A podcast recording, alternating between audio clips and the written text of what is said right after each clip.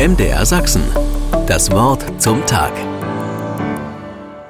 Heute am späten Nachmittag fahren Peter und Annette in den Winterurlaub zusammen mit ihren beiden Enkelkindern.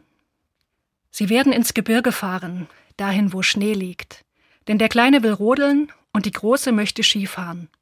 Hat Peter früher auch gemacht, aber mittlerweile traut er sich nicht mehr und es fällt ihm sogar schwer, seiner Enkelin dabei zuzusehen.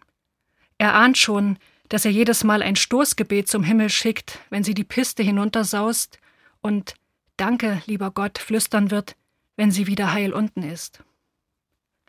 Abends werden sie in ihrer Ferienwohnung sitzen, Fernsehen, knabbern und spielen. Zum Beispiel, ich packe meinen Koffer. Peter mag das Spiel. Wegen des Gehirntrainings, aber auch weil er es liebt, die anderen zu überraschen und Dinge in seinen imaginären Koffer zu packen, die da normalerweise nicht hineingehören. Peter sagt dann sowas wie Ich packe meinen Koffer und nehme den Geruch von Karamell mit, wie meine Mutter es früher in ihrer gusseisernen Pfanne für mich gemacht hat, aus Butter und Zucker. Oder er sagt Ich packe meinen Koffer und nehme den ersten Kuss mit, den mir Oma gegeben hat. Dann kichern alle und Annette am meisten, und sie wird ihm einen neuen Kuss geben, den Peter dann in einen anderen Koffer packen kann, nächstes Jahr vielleicht.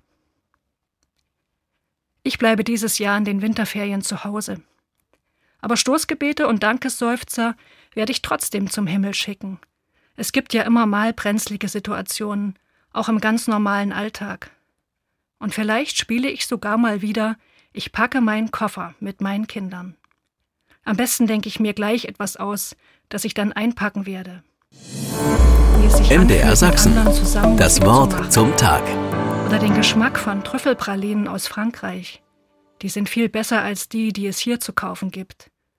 Und zuletzt, weil ich es immer wieder brauche, gerade im Winter, die Erinnerung an einen ganz bestimmten Ostermorgen, den ich einmal mit meiner Freundin am Meer verbracht habe. So hell und weit, wie es nur Ostern sein kann.